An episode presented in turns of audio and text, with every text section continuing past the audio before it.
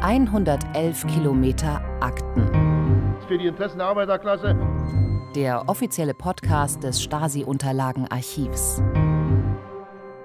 Hallo und willkommen zu einer neuen Folge. Mein Co-Host Maximilian Schönherr und ich, Dagmar Hofestedt, Sprecherin des Bundesbeauftragten für die Stasi-Unterlagen, begrüßen Sie. Wir laden Sie zu einer Reise in das Jahr 1961 ein, die an Dramatik kaum zu überbieten ist. Es ist das Jahr des Mauerbaus und das ist heute, im Jahr 2021, genau 60 Jahre her. Im Sommer 1961 begann die DDR, die Grenze zwischen Ost- und West-Berlin durch eine Mauer zu verfestigen. Zuvor hatte eine neu anschwellende Welle von Menschen die DDR über das sogenannte Schlupfloch West-Berlin verlassen. In Reaktion auf den Mauerbau hielt der damalige regierende Bürgermeister von West-Berlin und spätere Bundeskanzler Willy Brandt am 16. August 1961 eine berühmte Rede. Darin rief er unter anderem mit deutlichen Worten die Menschen in der DDR zum Widerstand gegen ihre Regierung und den Mauerbau auf. Zwei Monate später zündete ein Ofenarbeiter weit im Osten der DDR Scheunen an ausgerechnet am 7. Oktober, dem 12. Jahrestag der, wie man es nannte, Republikgründung. Dafür kam er kurz vor Weihnachten 1961 vor Gericht, wurde einen Tag später zum Tode verurteilt und im Januar 1962 mit dem Fallbeil hingerichtet. Mit dieser kurzen Chronik sind wir bereits in die mittelfrühe DDR-Geschichte abgetaucht. Mittel deswegen, weil sich in den 1950er Jahren auch sehr viel getan und verändert hat. Was sich in den gesamten vier Jahrzehnten nicht verändert hat in der DDR, war die fehlende Gewaltenteilung. Warum sollte sich das auch ändern? Es war im Grunde eine Parteidiktatur. Die aktuellen politischen Verhältnisse spielten unmittelbar in die Gerichte hinein. Die DDR-Justiz war unter der Kontrolle der Partei, der Sozialistischen Einheitspartei Deutschlands, kurz SED, der Justizministerin Hilde Benjamin und des Ministeriums für Staatssicherheit. Der Brandstifter, dessen Geschichte wir hier erzählen, war damals 50 Jahre alt. Für die Tat, bei der niemand starb, wurde er mit dem Tode bestraft, weil ja, kurz vorher die Mauer gebaut wurde. Eigentlich absurd. Der Mann im Zentrum der Geschichte heißt Walter Predel. Er wird in den Dokumenten unterschiedlich geschrieben, mal mit AE oder nur mit E. Und am Schluss schien Prädel mit AE und einem zusätzlichen E vor dem L am Ende die festgelegte Schreibweise. Grundlage der Erzählung im Podcast ist der mitgeschnittene Gerichtsprozess gegen ihn, der im Stasi-Unterlagenarchiv liegt. Er ermöglicht eine Erinnerung an diese fast vergessene Geschichte. Hören wir einen Ausschnitt aus dem Beginn des Prozesses in Frankfurt an der Oder. Es ist der Vormittag des 20. Dezember 1961, vier Tage vor Weihnachten. Richter Walter Ziegler befragt den Angeklagten Walter Prädel.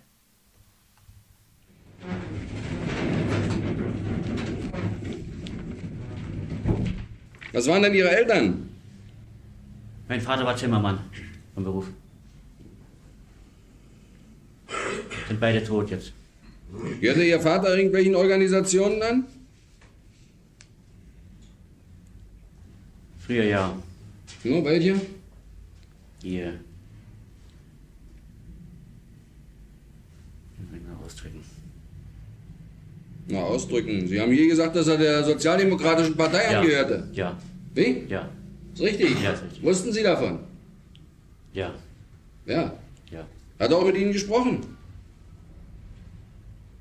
Darüber? Nein. Nein. Und hat er auch mit Ihnen gesprochen darüber, weshalb er später dann Mitglied der SA wurde? War das? Ja.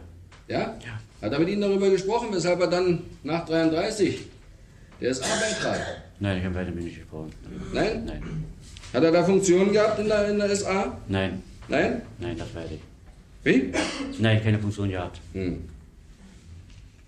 Wie wurden Sie denn so von zu Hause erzogen? Von Ihren Eltern? Von meinem Vater sehr schlecht. Sehr schlecht? Wie meinen Sie das? Weil er dort, weil er dort betrunken immer war. Wie? Der hat dort getrunken. Hm. Dauernd getrunken? Ja. Und dann? Hat es immer Ärger zu Hause gegeben. Gab's Ärger? Ja. Hat man Sie auch in politischer Hinsicht beeinflusst? Im Sinne der Arbeiterklasse? Von Seiten Ihrer Eltern? Was macht denn Ihre Mutter? Meine Mutter ist auch tot. Ja, jetzt ja. Was sie damals machte. Sie haben doch bei Ihren Eltern gelebt. 1958 ist die Mutter verstorben, nicht? Ja. Nicht? Ja. Oh, sehen Sie. Haben Sie doch Ihre Mutter lange gehabt. Was machte denn die? Die war im Haushalt zu Hause. War im Haushalt zu Hause. Nachher hat sie Aufwartestelle gehabt. Ja, ich fragte Sie nun, sind Sie also von Ihren Eltern im Sinne der Arbeiterklasse beeinflusst worden? Erzogen worden? Schlecht erzogen worden. Schlecht, meinen Ja. Sie. Haben ein schlechtes Beispiel gehabt. Jawohl. War Ihnen das eine Lehre? Ja. Wie? Schlecht erzogen. Sie haben dann auch dem Alkohol zugesprochen? Oder nicht? Ich habe wieder mit einer Flasche Bier getrunken, aber Schnaps getrunken. Streite ich ja nicht ab. Ja. Aber nicht in dem Maße, wie Nein. das Nein. Ihr Vater da tat. Nein. Das war Ihnen gewissermaßen durch die Streitigkeiten, die es gab, eine Warnung? Ja? Das ist ja eine Trinkerei alles nicht wahr? Ja? gemacht hat, ja. War Ihnen eine Warnung? Ja. Ja. Hm. Was arbeiteten Sie denn, nachdem Sie Ihre Gesellenprüfung gemacht hatten? Als Dachdecker Arbeit bei meinem Großvater und im Winter bin ich am Sägewerk und im Wald Holz abmachen. Bis wann? Und 34, äh, 35, da ich mir verheiratet. Hm. 36 wurde ich einberufen aus der Skone zum Kurses acht Wochen. Da die acht Wochen um waren, Was war das für eine Einberufung? Wurden hin? Pionierausbildung. Wie? Pionierausbildung. Pionierausbildung. In der damaligen faschistischen Wehrmacht. Ja, Wurden Sie eingezogen? acht Wochen, ja. Zum, Zum Lehrgang? Zum Lehrgang, ja. Diese Geschichte ist eine, die du, Maximilian, im Archiv entdeckt hast. Dabei hast du nicht nur die O-Töne des Gerichtsprozesses gehört, sondern auch die Akten zu dem Fall studiert. Wie bist du eigentlich auf Walter Predel gekommen? Auf Walter Prädel bin ich durch einen Zufall gekommen, denn ich hatte viel zu tun mit den Audiokolleginnen in eurem Archiv. Das hat ungefähr, ich glaube, ich weiß nicht mehr ganz genau, 2009 habe ich einen Hinweis vom SWR-Archivar Georg Polster bekommen, dass euer Archiv jetzt die O-Töne langsam digitalisiert und dann auch freigibt unter bestimmten Umständen. Das, was geschwärzt ist in den Akten, ist im Audiomaterial ausgepiepst. Und äh, ich war dann öfter da und irgendwann, ungefähr um 2010, habe ich den Prozess über Eli Bachatis kennengelernt. Und äh, dieser Prozess, der hat ja ziemlich für Furore gesorgt, als wir den nachbearbeitet haben. Es gab auch ein Hörbuch dazu und so weiter. Eli Bachatis hat zusammen mit ihrem Lover, Karl Laurenz, eine Tat begangen, wofür sie beide hingerichtet wurden. Das war ein kurzer Prozess, auch nur an einem Tag vor dem höchsten Berliner Gericht, und zwar im Jahr 1955. Eigentlich eine Liebesgeschichte mit einer Prise Spionage, aber auf höchster Ebene, nämlich im Büro des DDR-Ministerpräsidenten Otto Grotewohl. Da war nämlich Ellie Bachatis äh, teilweise, hat sie da gearbeitet als Chefsekretärin. Dann habe ich, hab ich noch einen anderen Prozess gefunden, Otto Fleischer. Da sind wir durch Zufall drauf gekommen. Über einen West, also einen Gelenspion und so weiter. Komplizierte Geschichte, aber eigentlich dann ganz einfach schnell digitalisiert, weil die Bänder von ähm, Säurefraß betroffen waren. Otto Fleischer, der komplette Prozess ist mitgeschnitten worden. Fleischer war Professor für Bergbau und Chef von Kohleminen in der DDR und er bekam lebenslänglich im Jahr 1953. Klassischer Spionagefall. Es gibt die Diskussion, war es nur ein vermeintlicher Spionage? Ich glaube, es war ein klassischer Spionagefall. Der wollte Ersatzteile haben aus dem Westen und hat dafür Geheimnisse verraten. Und er bekam nur lebenslänglich, das ist eigentlich ein typisches Todesurteil damals gewesen, aber er bekam nur lebenslänglich, weil man ihn für die Raketenforschung brauchte. Und da hat die Justiz vielleicht auch nach dem Aufstand vom 17. Juni 1953 nicht genau gewusst, wie hart oder wie moderat sie urteilen sollte. Bei Eli Bachatis spielte Stalins Tod eine Rolle. Es ist unglaublich.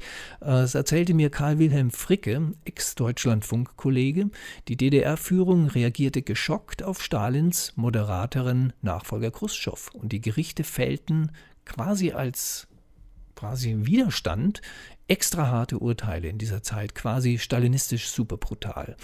Man konnte es nicht fassen, dass Khrushchev sogar die Stalin-Ära, auf der ja Ulbricht zum Beispiel groß wurde, kritisierte. Karl Wilhelm Fricke, den du gerade erwähnt hast, ist ja ein Opfer dieser harten Durchgreifstrategie nach dem 17. Juni 1953. Das ist drei Monate nach Stalins Tod, aber äh, für die DDR sozusagen im Doppelpack äh, eine sehr traumatische Erfahrung aus Sicht der Machthaber.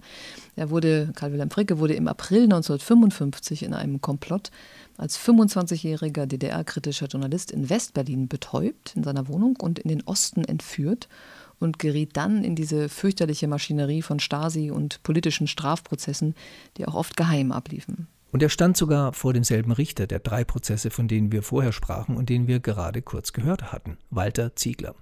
Fricke wurde ein Jahr nach Bachatis verurteilt, im gleichen Gerichtssaal in Berlin-Mitte, und zwar zu 15 Jahren Zuchthaus. Nicht zum Tode, weil, so Fricke zu mir, die Khrushchev-Mentalität langsam auch in die DDR-Justiz einsickerte. Das Fricke-Verfahren war ein Geheimprozess, wie auch der gegen Eli Bachatis. Ihre Schwester, also Ellis Schwester, erfuhr erst Monate nach der Hinrichtung, dass Elli tot war. Aber ohne Angabe von Gründen und Umständen. Ich habe jetzt nochmal in ein paar Akten nachgelesen, man hat in den 50er Jahren, 1950er Jahren, äh, gerne, äh, nachdem man Angeklagte exekutiert hatte, gesagt, starb an Herzinfarkt. Die DDR hat sich ein bisschen, obwohl die Todesstrafe offiziell war, äh, hat sich geschämt, das äh, in dieser Detailliertheit preiszugeben. Ein Schauprozess mit Westpresse war der Prozess gegen Otto Fleischer, dem Bergbauingenieur. Die Strafgerichtsverhandlung, von der wir heute fünf längere Ausschnitte im Originalton hören, war ein Mischding. Die DDR-Presse war geladen, die Westpresse aber nicht. Im Saal saßen vor allem Vertreter der Stasi, der Feuerwehr, der Versicherung. Ich habe mal nachgezählt, wie viele Leute es waren in diesem Saal. Ich weiß nicht genau, wie groß der Saal war, aber es klingt er klingt nicht, er klingt fast ein bisschen intim. 90 Leute waren da. Also die Mehrheit äh, war, also die größte Teilmenge waren Stasi-Mitarbeiter.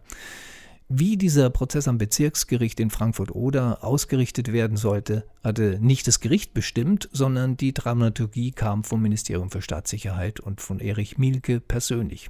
Tonbandmitschnitte inklusive.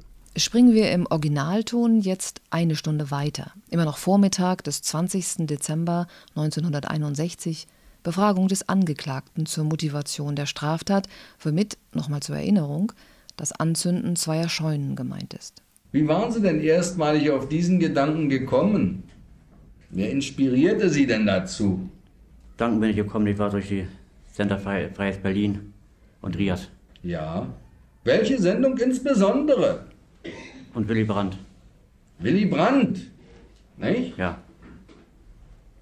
Wann denn ungefähr? Wann war denn das?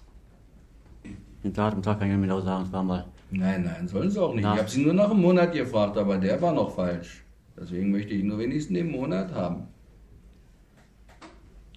nach dem 13. Nach dem 13. August. Nach dem 13. Nach dem August. 13. August. Haben Sie diese Brandrede gehört? Ja. Nicht? Ja. Und da kam Ihnen erstmalig der Gedanke. So Ja. haben Sie das hier gesagt. Ja, stimmt. Wie? Ja, Stimmt. so habe ich das gesagt, ja. Was sagte denn der Brand da? Was haben Sie denn da noch in Erinnerung? Von Brands Brandrede. Man soll die DDR stehen, wo man kann. Nicht? Schaden. Schaden, ja. Zufügen. Schädigen. Schädigen, ja. Wo man kann. Wie? Wie man kann. Ja? Das war ja nach dem 13. Ja. August, nicht? 13. August. Wo Sie ärgerlich waren, dass Sie nicht mehr, wir vorhin festgestellt hatten, zu Ihren West-Berlin-Besuchen kamen, an Revanchistentreffen teilnehmen konnten. Jetzt war eine Mauer davor, nicht? Ja. Da sagt Brandt, schädigt, wo ihr könnt, nicht? Soll die DDR stehen, wo man kann. Ja. Und äh, was machten Sie denn da aufgrund dieses Gedankens? Da taten Sie doch auch schon etwas. Da ich das Feuer angelegt zu LPG Dannenberg. Nein, das war doch später. So schnell, da kommen wir schon noch schnell genug hin. Sie können da Ihre Aussage noch zumachen. In diesen Tagen nach dem 13. August, warum haben Sie denn da, als der Brand diese Rede hielt, nicht die Scheune angesteckt?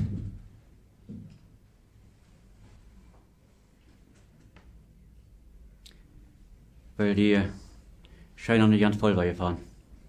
Weil die Ernte, Ernte noch nicht ganz eingesetzt hatte, weil die Scheune noch leer war. Nicht? Ja. Und eben weil sie leer war, der, Regenzeit. der Schaden zu gering war, ja, der Rehenzeit kam. Sie wissen schon, dass nicht die Regenzeit kam, sondern dass, weil die Scheune nicht voll war, der Schaden nicht hoch genug war. Nicht? Das, nicht Das war doch Ihre Dass Überlegung. es nicht voll war. Das war doch Ihre Ja. Überlegung, oder? Die Scheune noch nicht voll war. Sie voll brennt, brennt es besser. Wie? Wenn die Scheune voll ist, brennt es besser. Brennt's besser. Das ist die eine Seite. Und zweitens ist der, Brennen ist von Brand die Rede. Hm? Von Brand. zweitens ist, was? Entsprechend dem, was Brand ja fordert, Schaden zu, zufügen, ist der Schaden höher, nicht? Ja. Ja.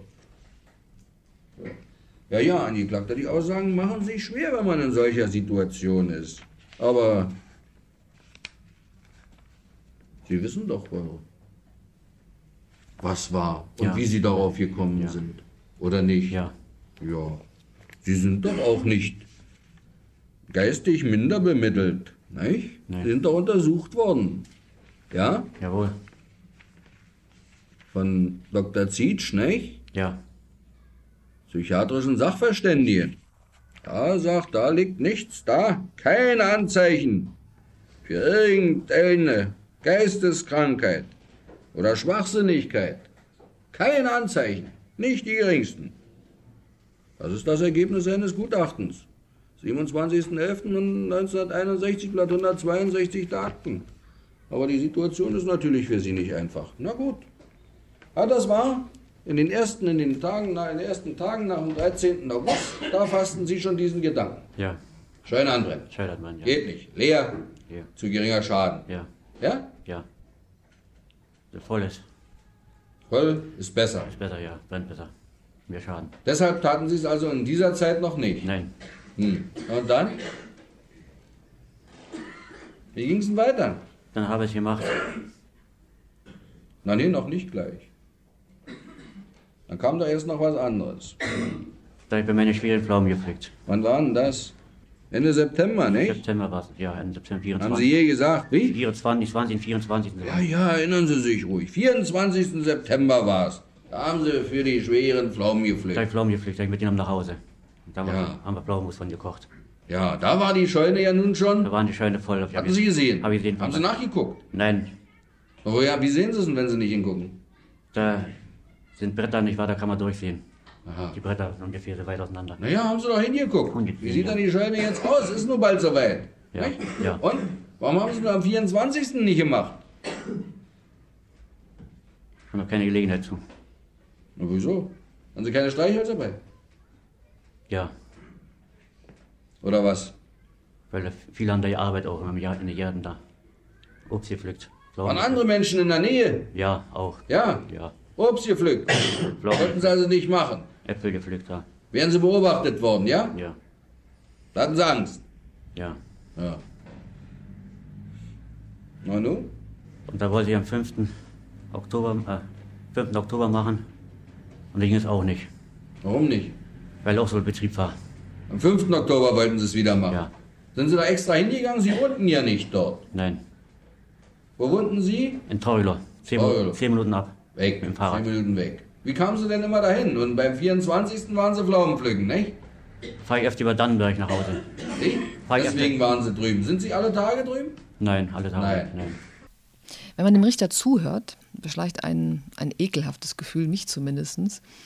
Eine suggestive Frage nach der anderen und Walter Predel gibt sich denen fast willenlos hin. Da ist so eine oberlehrerhafte Überlegenheit im Ton von diesem Richter. So, ähm, so ein strenger Vater, der mit seinem ungezogenen Kind spricht und es hat einfach gar keine Chance, sich der Strafe für sein Tun zu entziehen. Das ist so glasklar.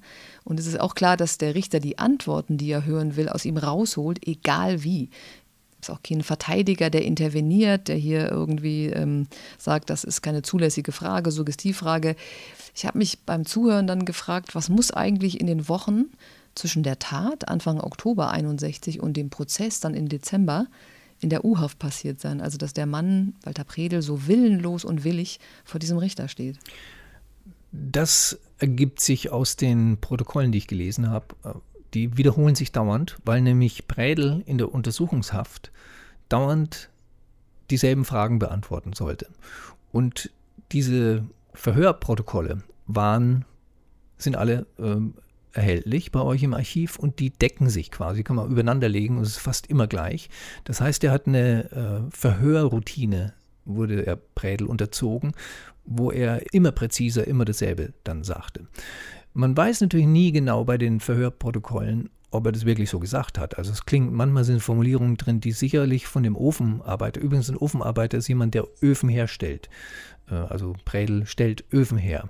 Und äh, das, ich glaube, der, der Wortschatz wurde eben oft in den Mund gelegt. Aber äh, keiner weiß, warum übrigens diese Aufnahmen gemacht wurden. Wir können nur Vermutungen anstellen. Hast du eine Vermutung, warum es Mitschnitte von Gerichtsprozessen gibt? Also offenkundig ist, äh, dass das quasi Routine war, denn wir haben ja eine ganz einzigartige und sehr umfangreiche Sammlung mitgeschnittener Prozesse, die sind alle politischer Natur und immer auch von der Stasi begleitet, also im Prozessgeschehen, in der Vorbereitung, ähm, in der U-Haft. Ne?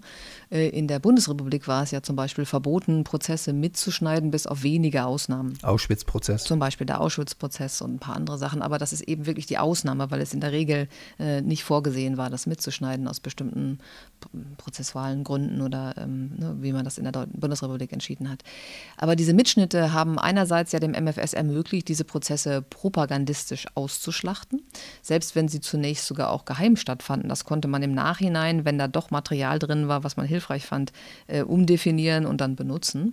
Und äh, das ist eine Vermutung, die Stasi wollte wahrscheinlich auch immer wieder kontrollieren, ob ihre Ermittlungsarbeit in der U-Haft, ihre Prozessstrategie, ihre Verhörmethoden und so weiter, diese Farce eines rechtsstaatlich anmutenden Prozesses gerecht wird. Ähm, das, was man dann auch weiter vermuten kann, ist, ob sie diese Prozesse selbst wirklich regelmäßiger dann nachgehört hat und ausgewertet hat und wie das dann wieder in die Strategie zu nachfolgenden Prozessen eingeflossen ist. Also das äh, ist nicht ganz klar, das wäre aber ein ziemlich gutes Forschungsthema, würde ich sagen. Unsere Forscher hier ähm, im Stasi-Unterlagenarchiv sind jedenfalls dabei, ein Projekt zu starten, bei dem wir über 300 politische Prozesse online stellen werden und dabei kann man dann genau auch so eine Frage, warum haben sie das gemacht, wie haben sie damit gearbeitet, gearbeitet und wo lässt sich feststellen, dass frühere Prozesse neue Strategien oder Verbesserungen in nachfolgende Prozesse haben äh, umsetzen können. Das kann man dann mal erforschen. Jedenfalls die Tonqualität ist mir aufgefallen von mitgeschnittenen Strafprozessen nimmt interessanterweise über die Jahre ab. 1961 ist sie noch ziemlich gut, viel später ist sie richtig schlecht, aber in jedem Fall war sie 1955 am allerbesten. Damals befanden sich im obersten Gericht der DDR vermutlich nur zwei Mikrofone, eins für den Richter und eins für den Angeklagten bzw. für die Zeugen. Beim Walter Prädel-Prozess müssen es mehr gewesen sein, denn wir hören nahtlose Wortwechsel zwischen Richter, Staatsanwalt und dem Angeklagten. Warum in den späteren 1960er Jahren die Aufnahmequalität abnahm, weiß ich eigentlich nicht. Vielleicht hatte die Stasi, die im Hintergrund also dann tätig war, um diese Bandmaschinen zu bedienen, keine gute Erfahrung mit dem Mischpult. Könnte sein. Übrigens sparte die Stasi mit Bandmaterial. Das war bei mir, der ich gerne Rocksendungen mitgeschnitten habe im Westen, auch so. Ich habe immer wieder die Bänder, weil sie so teuer waren, überspielt. Und es gab auch tatsächlich Knappheit, was äh, längere Bänder angeht. Im Mitschnitt der Verhandlungen in Frankfurt an der Oder hört man zu Beginn jedes Bands eine Sekunde lang das, was zuvor drunter quasi aufgenommen war. Auch das ist regelmäßig der Fall. Bei vielen O-Tonaufnahmen bilden bisweilen sehr skurrile Altaufnahmen einen total sachfremden Auftakt oder ein schräges Ende. Ähm, lass uns mal einordnen, wie es äh, zu diesem wirklich sehr harten Urteil kam. Also die politische Großwetterlage hieß Mauerbau. Ne, die SED gab sich große Mühe, den Bau als eine notwendige Maßnahme gegen die zu große Einflussnahme der Bundesrepublik zu verkaufen. Also die Flüchtlingszahlen spielten natürlich keine Rolle. Äh, beziehungsweise wenn, dann war das ja der Westen, der die einfach rübergelockt hatte. Und das waren alles Menschen, die sozusagen im Westen in die Falle gegangen sind. Ähm, sie nannte diese Berliner Mauer beispielsweise auch einen antifaschistischen politischen Schutzwall. Und äh, diese Notwendigkeit des Mauerbaus wurde in der Partei und auch in intellektuellen Kreisen vielfach akzeptiert. Nicht zuletzt, weil eben vielen auch klar war, dass ein weiteres Ausbluten des Landes die DDR noch stärker schwächen würde. Ne, geflohen waren ja vor allem auch Menschen mit Initiative und mit vielen Fähigkeiten, äh, die fehlten einfach an vielen Stellen der Gesellschaft.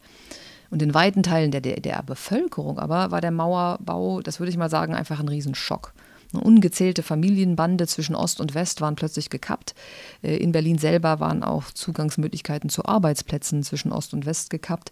Ähm, das eigene Land wurde damit wirklich auf der emotionalen Ebene im Mindesten und auch faktisch zum Gefängnis. So hatte das auch Willy Brandt in seiner großen Rede am 16. August beschrieben, die ja auch bei dem Land- und Ofenarbeiter Walter Predel auf offene Ohren stieß. Zumindest wird das im Prozess als ein Punkt für seine aus SED-Sicht radikale Anti-Haltung behauptet.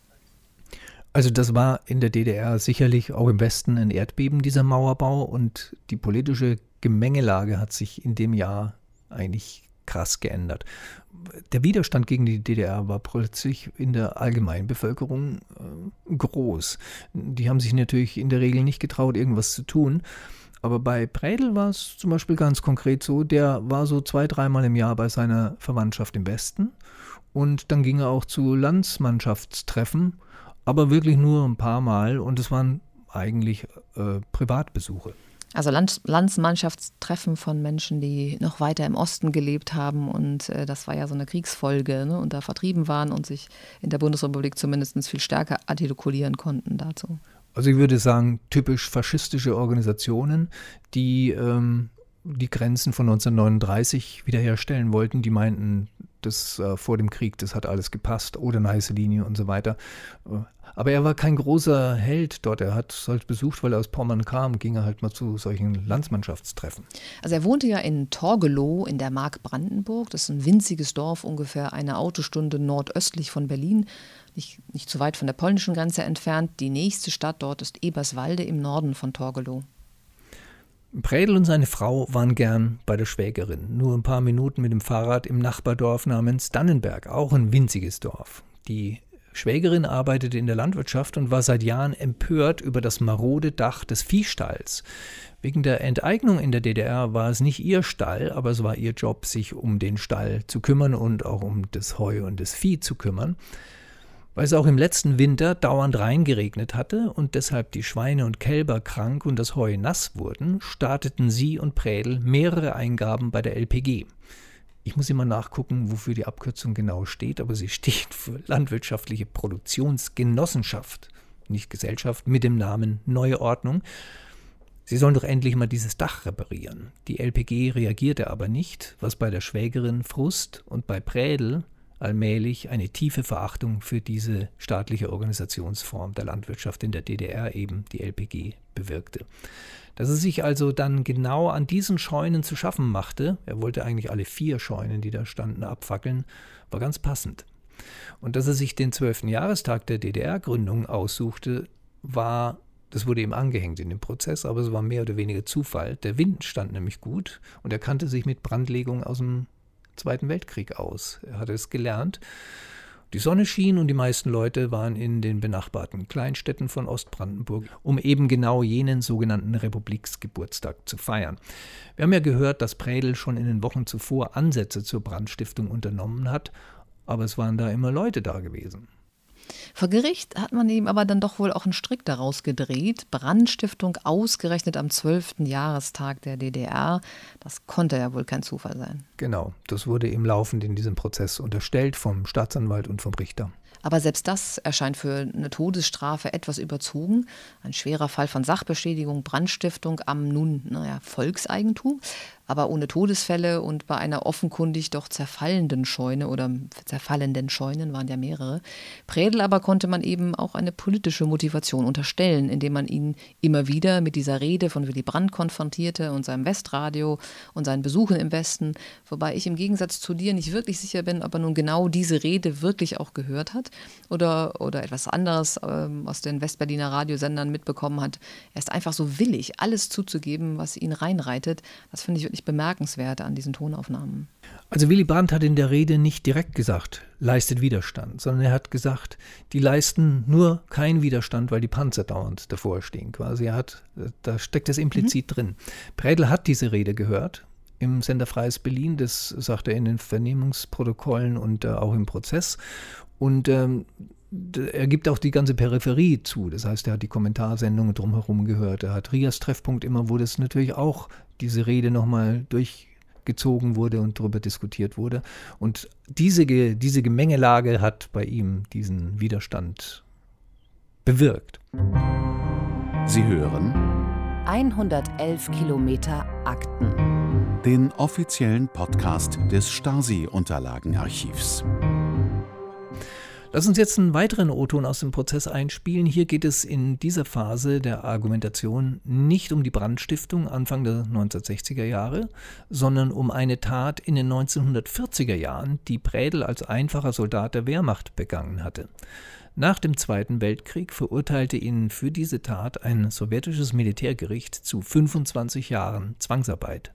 Nach sieben Jahren Zwangsarbeit wurde er begnadigt. Wir hören den Staatsanwalt Karl-Heinz Borchert. Borchert war ein hohes Tier, nämlich stellvertretender Generalstaatsanwalt der DDR und eigens für diesen Prozess von Berlin nach Frankfurt an der Oder gekommen. Waren Sie freundschaftlich eingestellt, Herr Sowjetunion? Nein, ich war nicht freundschaftlich eingestellt. Sie waren nicht freundschaftlich eingestellt.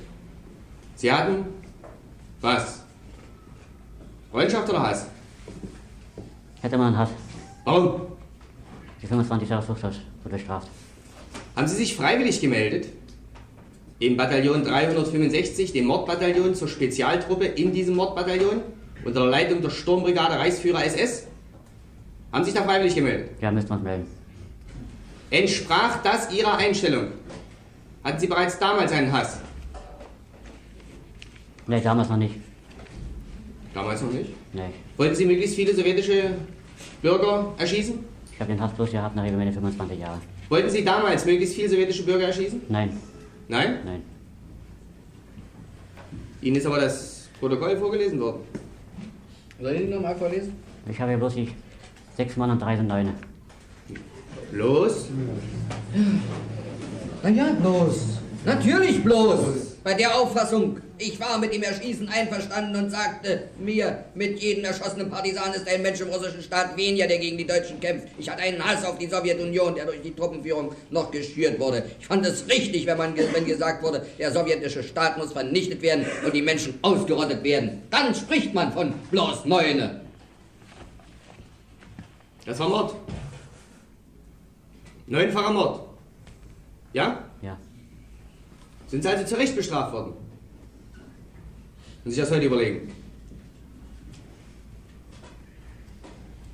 Wegen neunfachen Mords. Brandstiftung. Zu Recht bestraft.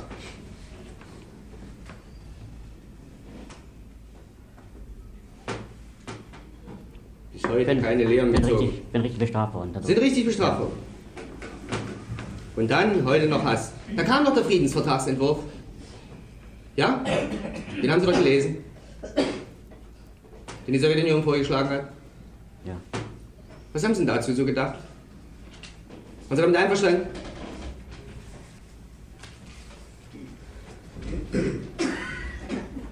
Waren Sie damit einverstanden mit dem Friedensvertrag? Den die Sowjetunion vorschlägt? Ohne Grenzforderungen, ohne Annexionen, ohne Revanchismus. Nein. Warum denn nicht? Weil es keine Gebietsforderungen gab. Nein. Deswegen oder weshalb? War sie damit nicht einverstanden?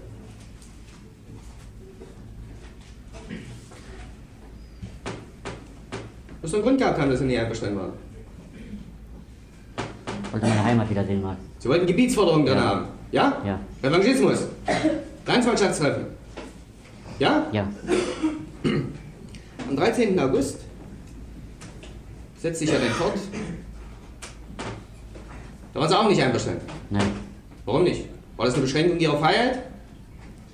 Und ich mehr kann fahren nach Berlin. Also ihre Freiheit ist beschränkt. Ja. Ja? Sie können nicht mehr zum Landsmannschaftstreffen fahren, Zu meiner Schwägerin fahren. zur Schwägerin fahren, sich in Westberlin informieren.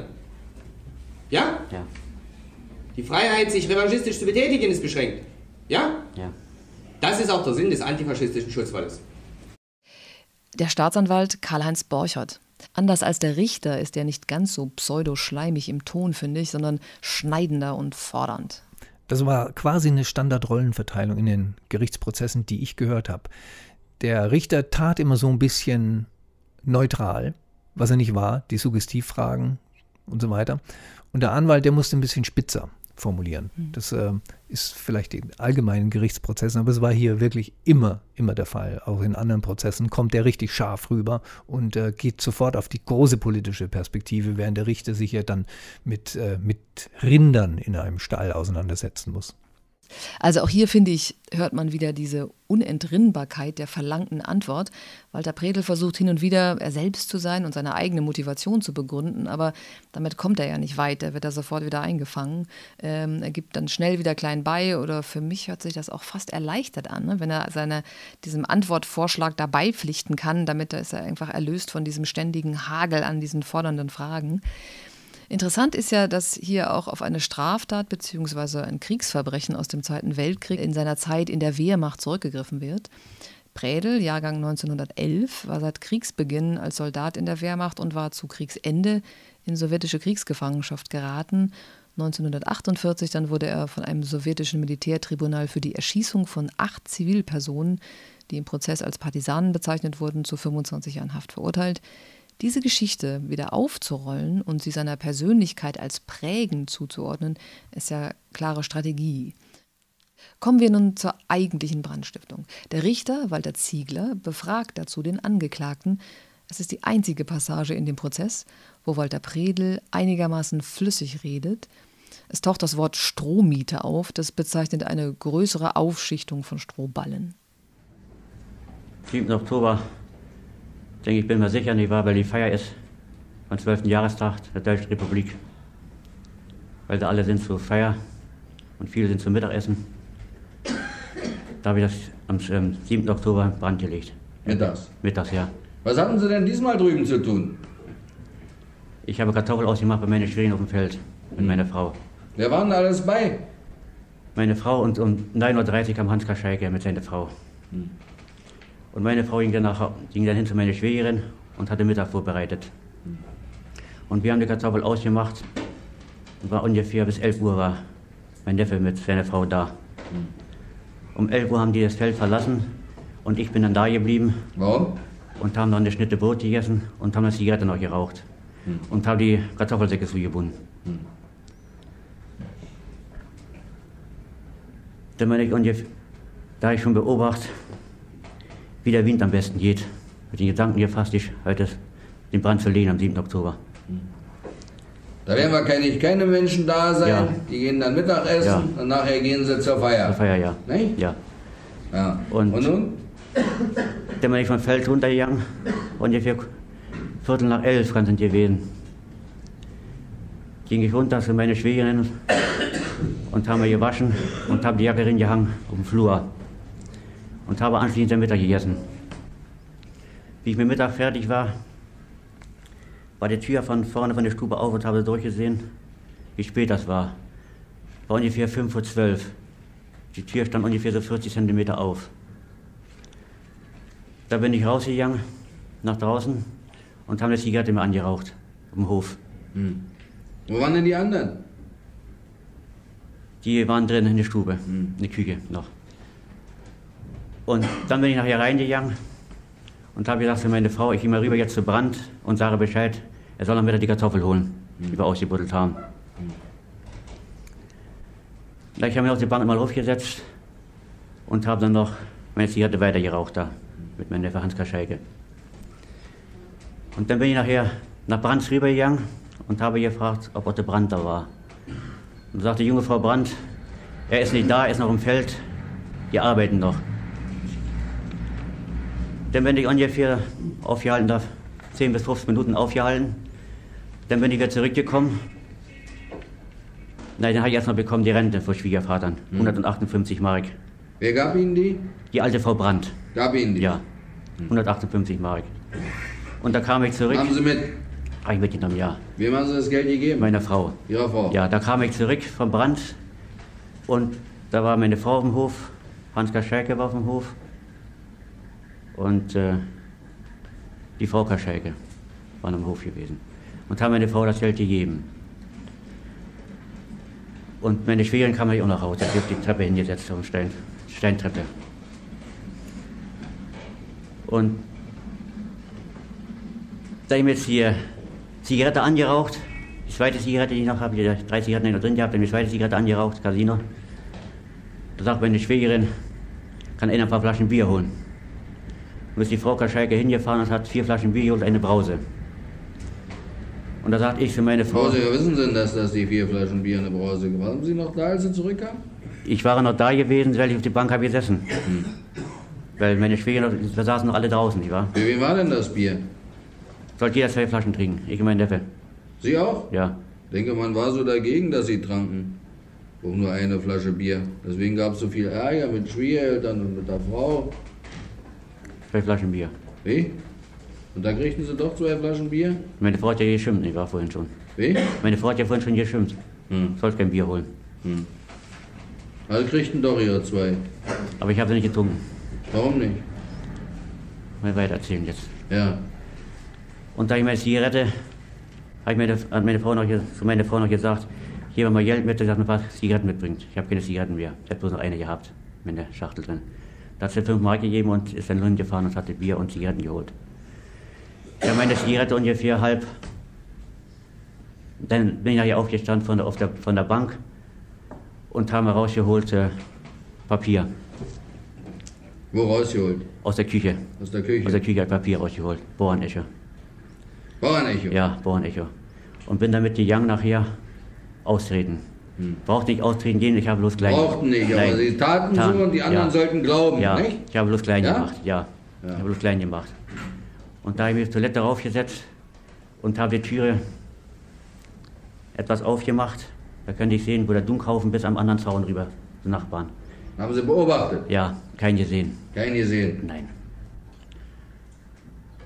Dann bin ich nachher aufgestanden und habe meine Zigarette noch ein bisschen dran gehabt der Zigarette und habe sie ausgetreten bei der Toilette.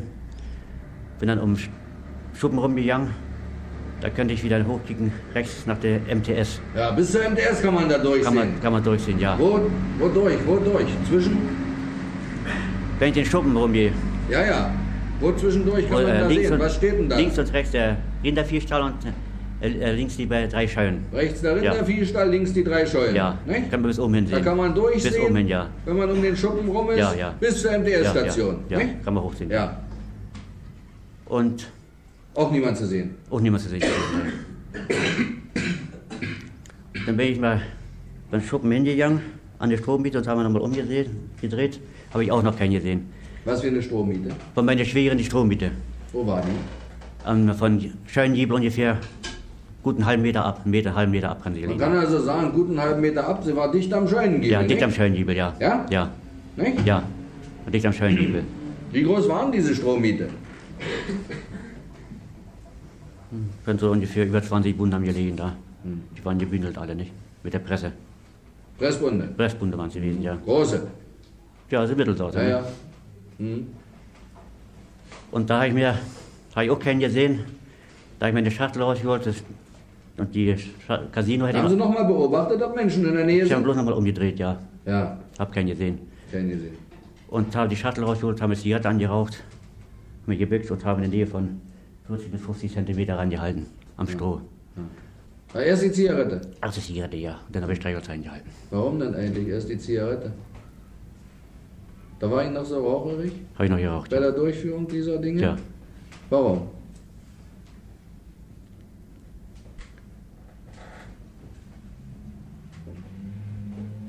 Wenn nun doch einer gekommen wäre, den Sie nicht gesehen hatten. Wenn nun doch einer gekommen wäre, den Sie nicht gesehen hatten. Einer gekommen, der mich nicht gesehen hätte, nicht wahr? Und ich bin doch gesehen worden. Was hätten Sie dem gesagt, wenn da einer gekommen wäre, gesehen hätte? Sie. Hä? Was hätten Sie denn da gesagt? Tja, was soll ich weiter sagen? Ich kann nicht weiter sagen. Der hätte gesagt, was hast du denn nie gemacht? Das Feuer angesteckt. Ja. Was hätten Sie denn da gesagt? Ich habe Brandstiftung gemacht. Nö. Nö. Was denn für eine Brandstiftung? Das ist mir aus Versehen passiert, wie ich die Zigarette angesteckt habe, nicht? Ja. Deswegen steckten Sie die doch vorher an. Sagen Sie das mal ruhig. Sagen Sie das mal ruhig. dass Sie die deswegen vorher angesteckt hatten. Wenn doch einer kam, dann konnten Sie sagen, das ist Versehen, nicht? Versehen durch die, So war es doch gedacht. Versehen durch die Zigarette. So war es doch gedacht. Oder nicht? Zeugenprotokoll nicht angegeben. Nein? Haben Sie nicht Glaub- angegeben? Glaube ich nicht. Nun sagen Sie mal, habe ich das erfunden? Wie?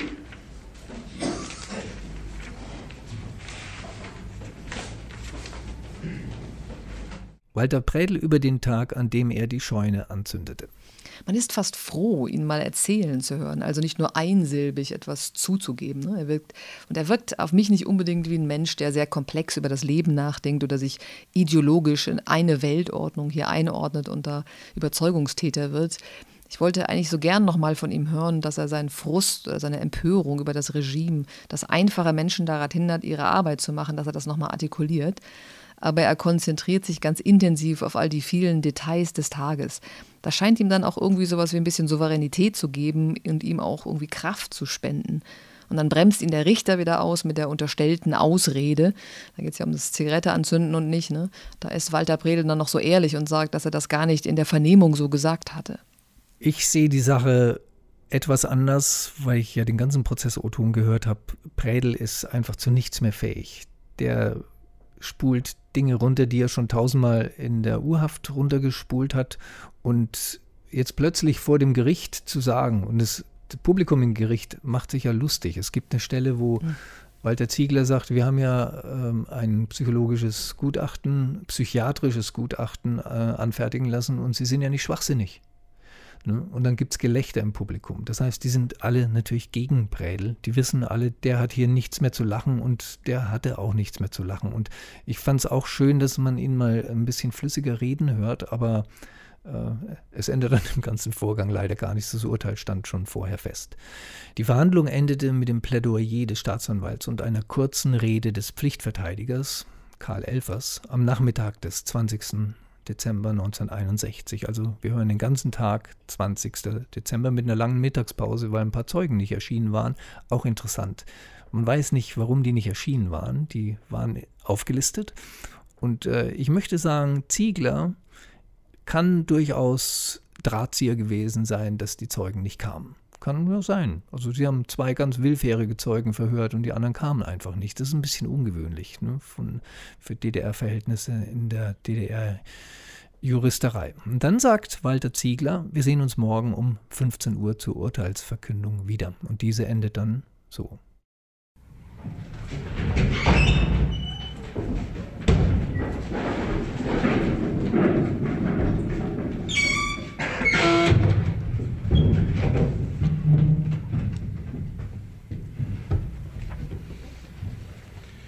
Ich verkünde im Namen des Volkes das folgende Urteil. Der Angeklagte wird wegen Diversion in schweren Fall, Paragraph 22, Paragraph 24 Absatz 1 Absatz 2 Buchstabe B StEG zum Tode verurteilt. Dem Angeklagten werden die bürgerlichen Ehrenrechte auf Lebenszeit aberkannt. Das Vermögen des Angeklagten wird eingezogen. Der Angeklagte wird verurteilt an die Deutsche Versicherungsanstalt, Bezirksdirektion Frankfurt-Oder, in Höhe von 63.896 Mark 95 Schadensersatz zu zahlen. Die Auslagen des Verfahrens hat der Angeklagte zu tragen.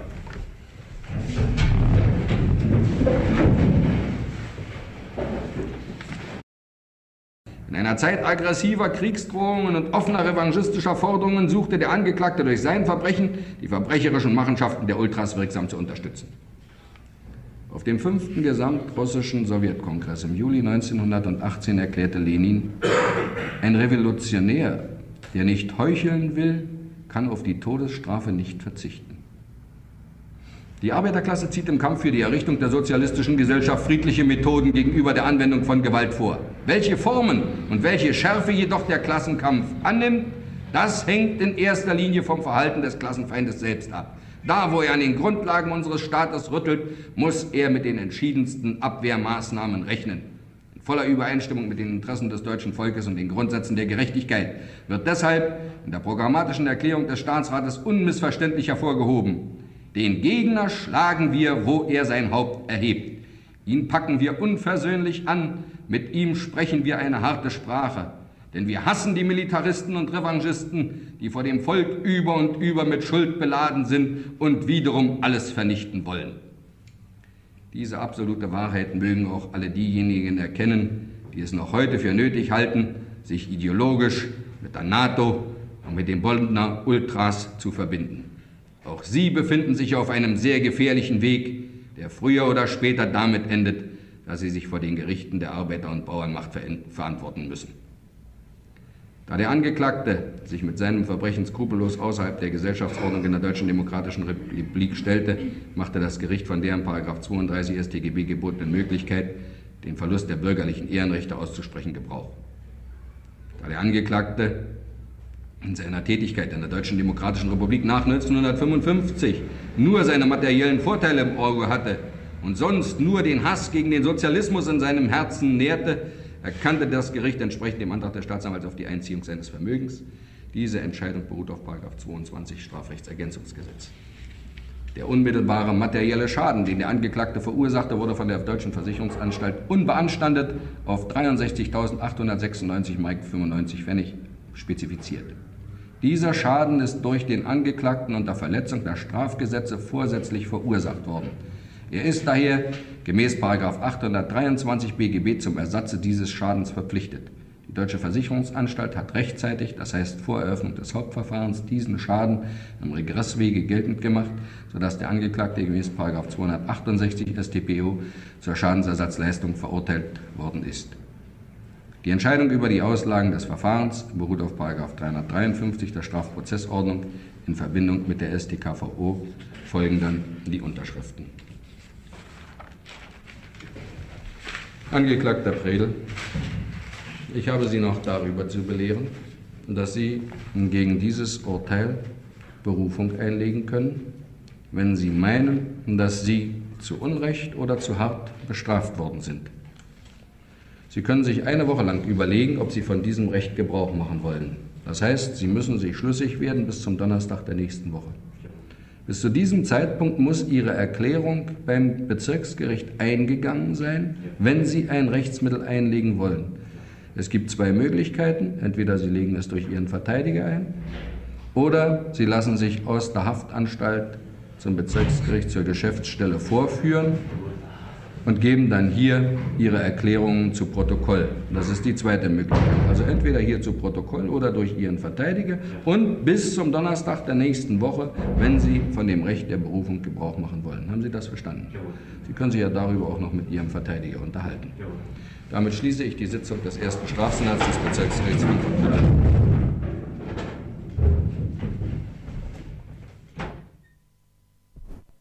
Das Ende eines politischen Prozesses. Walter Predel, so wird er zum Schluss belehrt, kann Rechtsmittel dagegen einlegen. Es soll bis zum Schluss wie ein ganz ordentlicher Strafprozess dann doch auch sich anhören. Walter Predel wird zum Tode durch das Fallbeil verurteilt und am 25. Januar 1962, vier Wochen später, wird das Urteil vollstreckt. Was für mich recht deutlich wird, und da entfaltet der Mitschnitt eine ganz eigene Kraft, Töne bringen die handelnden Menschen so emotional nahe. Ne? Hier wird aus einem recht einfachen Mann, der eigentlich ein schreckliches Leben hatte, also in die faschistische Weltkriegsmaschinerie gerät, zum Mörder in der Wehrmacht wird, in einem sowjetischen Straflager sieben Jahre verbringt und dann mit diesem doch, finde ich, jetzt grottigen Leben wird dann als ideologischer Überzeugungstäter dargestellt, der am Ende auch noch als Beleg für die revanchistische Haltung der Bonner Regierung herhalten muss und so dann mit dem Tode bestraft wird. Also eigentlich ein fürchterliches Leben unter zwei Diktaturen ein recht leichtes Ziel für eine komplett übereifrige politische Justiz. Ist der Prozess bzw. das Todesurteil eigentlich sehr weit verbreitet worden damals, 61, 62? gab zwei längere Artikel in der DDR-Presse, wo immer von einem faschistischen, unbelehrbaren Täter die Rede war. Mehr habe ich dann nicht mehr lesen können. Ich habe ein Interview von einem Jahr vorher, nämlich 1960, mit Ziegler gelesen. Das ist im Stadtarchiv von Frankfurt an der Oder da erzählt Ziegler seine eigene Karriere ganz anders, als sie in Wirklichkeit war. Also er lügt eigentlich hier äh, von vorn bis hinten. Er sagt quasi, er kam aus dem Nichts plötzlich in Frankfurt an der Oder an und die ganze Vorgeschichte äh, seiner quasi ähm, Strafversetzung aus Berlin tauchte da nicht auf. es gibt ein bisschen DDR-Presse, aber dann wurde der Prädel völlig vergessen. Und in diesem Archiv ist eben die ganze Dokumentation da und das ist wirklich wieder großartig gewesen, das zu lesen. Ich höre ja Original-O-Töne, seit ich Rundfunk mache und je mehr ich höre, desto mehr weiß ich die Qualität der Länge zu schätzen. Und mir geht es nicht nur um das Persönliche, dass man jetzt den Prädel kennenlernt, den lernen wir eigentlich nur teilweise kennen. Ja, auch die Richter und die Staatsanwälte und ne, diese ganze Maschinerie, also du hörst ja von jedem, kriegst du was mit, ne? nicht nur von genau. Prädel selber. Und in und in meinem Beruf, dem Rundfunkjournalismus, ist es ja üblich, dass man einen Vier-Minuten-Beitrag macht, jetzt über irgend, irgendeine Geschichte, die in den 1950er Jahren passiert ist, und man nimmt dann zweimal 30 Sekunden O-Ton raus aus irgendeinem Archiv, Deutsches Rundfunkarchiv oder eben auch aus eurem Archiv. Und dann kriegt man den Kontext zwar mit, man versteht die ganze Situation, ähm, aber dieses Impertinente des Durchhörens äh, ist eine andere Qualität. Und als wir hier und auch im Archivradio die operative Psychologie beleuchtet haben, hier im Podcast auch. Ähm, ich habe das vorher Forschern gezeigt, diese O-Töne, die ich gefunden habe in eurem Archiv. Und die sagten, also Historikern, und die sagten, wir haben immer nur Akten gelesen. Und dadurch, dass wir das hören, ordnen wir das anders ein. Ich bin kein Historiker, ich weiß nicht, wie die das jetzt anders einordnen, aber das hat eine eigene Qualität. Es ist also nicht unbedingt nur Kosmetik. Ausschnitte von diesem Strafprozess hat mein Kollege Jens Niederhut in seinem Online-Aufsatz über die Tonüberlieferungen im Stasi-Unterlagenarchiv auch mit dazu online gestellt. Aber der gesamte Strafprozess, von dem wir hier Ausschnitte gehört haben gegen Walter Predel, geht ab Juni 2021 dank dir im Archivradio des Südwestrundfunks in voller Länge online. Dafür hast du ja dann auch einen Antrag gestellt gehabt bei uns hier im Archiv. Und anschließend dann auch, und für alle vorhersehbare Zeit ist er dann in der Audiothek der ARD ARD nachzuhören. Gräbst du denn eigentlich noch weiter in Sachen Prädel? Glaube nicht. Es gibt jetzt diesen O-Ton des Prozesses. Auf den Webseiten des Archivradios werden viele Scans von Originaldokumenten des MFS, also aus dem Stasi-Unterlagenarchiv, zu diesem Prozess zu sehen sein. Und der Wikipedia-Artikel über Walter Prädel und auch über den Richter steht auch ganz gut da. Ich bin ja kein Historiker, sondern ich bin interessierter Zuhörer. Deswegen now for something completely different ein mit allem zuvor gehörten, völlig unverwandter, ganz anderer Originalton aus dem Audiobereich des Stasi-Unterlagenarchivs. Mein Name ist Elke Steinbach und ich kümmere mich mit meinen Kolleginnen und Kollegen um die Audioüberlieferung des MFS. Ursel Lorenzen berichtete am 28.03.1988 in der Bezirksverwaltung Dresden über ihre Tätigkeit als sogenannte Kundschafterin der HVA, der Auslandsspionage. Sie war seit den frühen 60er Jahren als Sekretärin bei der NATO in Brüssel beschäftigt, wo sie für den britischen Direktor Terence Moran arbeitete. Durch diese Position hatte sie Zugang zu geheimen Dokumenten, unter anderem über das Krisenmanagement der NATO. 1968 wurde Ose Lorenzen vom HVA-Offizier Dieter Will für die Agententätigkeit rekrutiert. Gewarnt durch die Festnahmen im Rahmen der Aktion Anmeldung des Verfassungsschutzes zog die HVA sie am 5. März 1979 aus Brüssel ab. In der DDR heiratete Ursel Lorenzen Dieter Will. Den materiell bescheidenen sozialistischen Alltag empfand das Paar bald als trist und enttäuschend. Nach einigen Umzügen erhielt das unzufriedene ehemalige Agentenpaar schließlich eine luxuriöse Villa in der Nähe des Berliner Tierparks. Basierend auf den Erinnerungen von Ursel Lorenzen entstand 1989 der Dreiteiler Vera, der schwere Weg der Erkenntnis des DDR-Fernsehens. Von allergrößter Bedeutung natürlich war selbstverständlich die Partnerschaft mit und die Liebe zu Dieter, das Vertrauen, das ich in ihn hatte, sein unerschütterliches Bewusstsein, mit dem er mir immer wieder Kraft gab. Zur Meisterung der psychologischen Situation im persönlichen Leben eines Kundschafters gehört die intelligente Gestaltung desselben sowie die Wahrnehmung aller verbleibenden Möglichkeiten. Eine der wichtigsten Kraft- und Regenerationsquellen für uns waren die Urlaube im Winter und im Sommer, die wir so optimal wie möglich gestalteten. Die Wochenende, an denen wir es einrichten konnten, wegzufahren und speziell für mich, aber bis zu einem gewissen Grade auch für Dieter, die Tage, die wir regelmäßig bei meiner Familie in Hamburg verbrachten. Die Erfolge in der Arbeit, jede gelungene operative Handlung waren für uns beide ein sehr großer psychologischer Ausgleich und eine Befriedigung oder besser gesagt, sie stärkten unser Bewusstsein, für die Sicherung des Friedens eine effektive Tat vollbracht zu haben. Während einer 20-jährigen Tätigkeit müssen viele besonders angespannte Situationen gemeistert und Anpassungsleistungen erbracht werden. Um hierfür die Kraft zu finden, muss man eben sein Leben dementsprechend einrichten und gestalten. Das bzw. die Leben des Kundschafters müssen zu einem völlig normalen Phänomen und dürfen zu keiner Belastung werden. Die Grundlage aller Voraussetzungen meines Erachtens ist ein solides Leben zu führen, auf seine Gesundheit zu achten, eine hohe Disziplin sich zu eigen zu machen und immer mit einem hohen Bewusstsein der Wichtigkeit und Notwendigkeit der Arbeit leben. Die ganze Problematik des psychologischen Ausgleichs wurde bei uns deshalb zweitrangig, weil sie so gut wie nicht existierte, was natürlich der Arbeit zu Nutzen kam.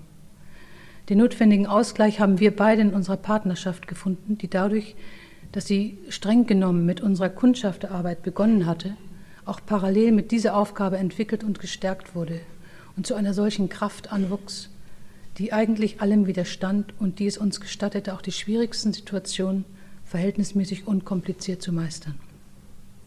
Was unter Umständen für andere Kundschafter zu einem Problem werden kann, war bei uns seit langem in unser normales Leben integriert. Wir kannten nur das Leben im Ausland. Wir lebten seit Jahren mit anderen Völkern, kannten ihre Sitten und Gebräuche sodass die in diesem Zusammenhang notwendigen Anpassungsleistungen für uns nicht existierten. Aber wo einem Kundschafter manchmal erhebliche Anpassungsleistungen abgefordert und abverlangt werden, ist bei Differenzen und Konflikten mit Einzelpersonen. Diese Konflikte, die ohne Zutun des Kundschafters entstehen können, müssen aber bewältigt werden. Im Normalfalle würde auch ein Kundschafter sie irgendwie lösen. Doch sollte sie in irgendeinem Zusammenhang mit seiner Arbeit stehen, muss er sie so bewältigen und überwinden, dass dadurch nie die Arbeit oder gar die Stellung gefährdet werden kann. Dies kann im schlimmsten Fall über Jahre hinweg zu einem ganz enormen Anpassungsleistung ausarten, wobei auch hier wieder die tägliche Aussprache und Diskussion mit dem Partner den erwünschten und notwendigen Ausgleich herbeiführen müssen. Sie hörten 111 Kilometer Akten den offiziellen Podcast des Stasi-Unterlagenarchivs.